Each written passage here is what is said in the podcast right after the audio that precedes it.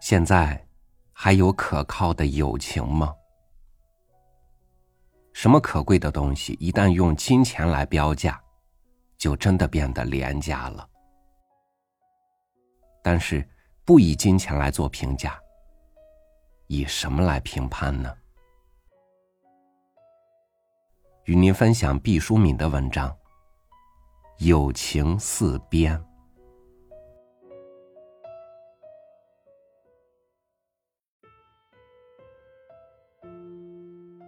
一次，一个陌生口音的人打电话来，请求我的帮助。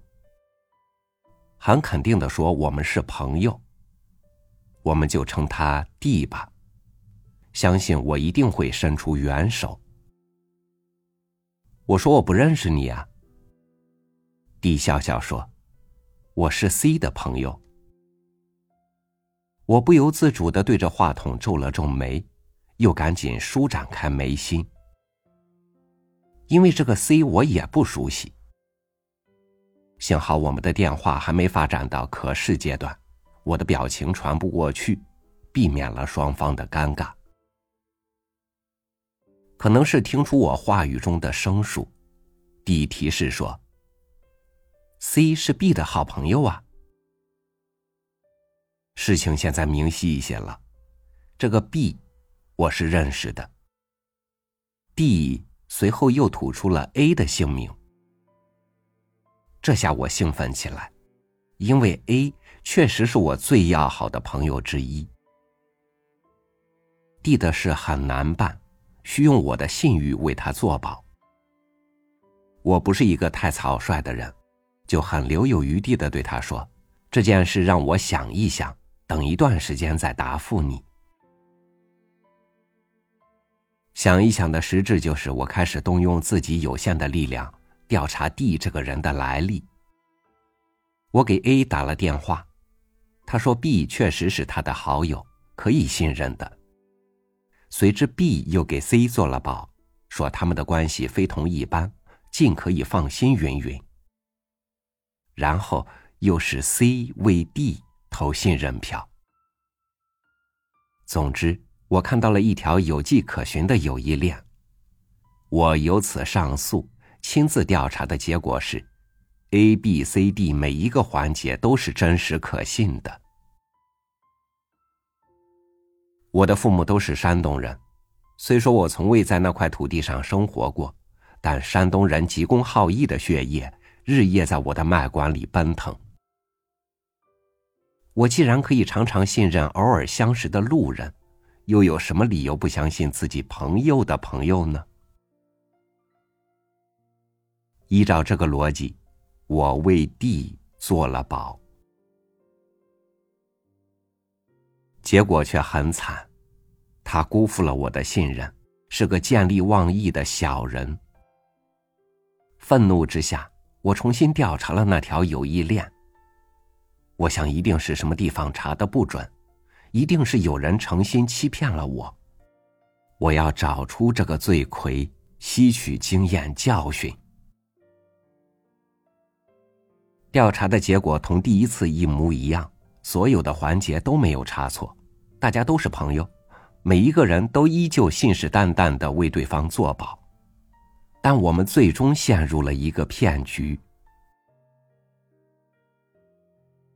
问题出在哪里呢？我久久的沉思。如果我们摔倒了，却不知道是哪一块石头绊倒了我们，这难道不是比摔倒更为懊丧的事情吗？这条友谊链在我的脑海里闪闪发光，它终于使我怀疑起它的含金量来了。这世上究竟有多少东西可以毫不走样的一代一代的传递下去？嫡亲的骨肉，长相已不完全像他的父母。孪生的姊妹，品行可以天壤之别。遗传的子孙，血液能够稀释到十六分之一、三十二分之一。同床的伴侣，脑海中缥缈的梦境往往是南辕北辙，高大的乔木可以因为环境的变迁，异化为矮小的草丛。橘树在淮南为橘而甜，移至淮北变质而酸。人世间有多少不以人的意志为转移的规律？其中也包括了我们最珍爱的友谊。友情不是血吸虫病，不能凭借着口口相传的钉螺感染他人。兵无常势，水无常形，变是常法。要求有意在传递的过程中，像复印一般的不走样。原是我们一厢情愿的幼稚。道理虽然是想通了，但情感上总是有着大而坚硬的疙瘩。我看到友情的传送带在寒风中变色，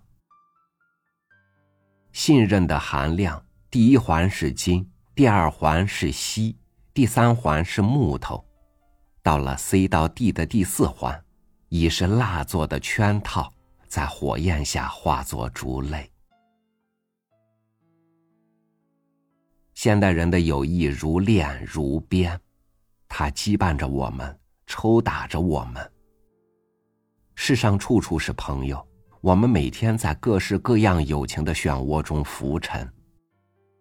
几乎每一个现代人都曾被友谊之链套牢，都曾被友谊之鞭。击打出血痕。现代人的友谊，很坚固又很脆弱，它是人间的宝藏，需要我们真爱。友谊的不可传递性，也决定了它是一部孤本的书。我们可以和不同的人有不同的友谊，但我们不会和同一个人有不同的友谊。友谊是一条越掘越深的巷道，没有回头路可以走的。刻骨铭心的友谊，也如仇恨一样，没齿不忘。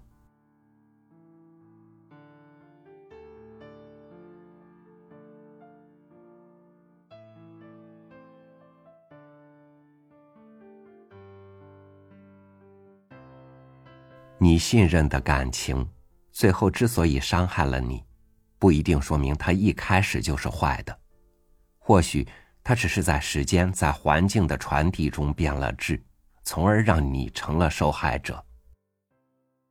所以，我们要怀疑的不是友谊，而是要明白，再坚固的感情，都有变质的可能。感谢您收听我的分享，我是朝雨，每天和您一起读书。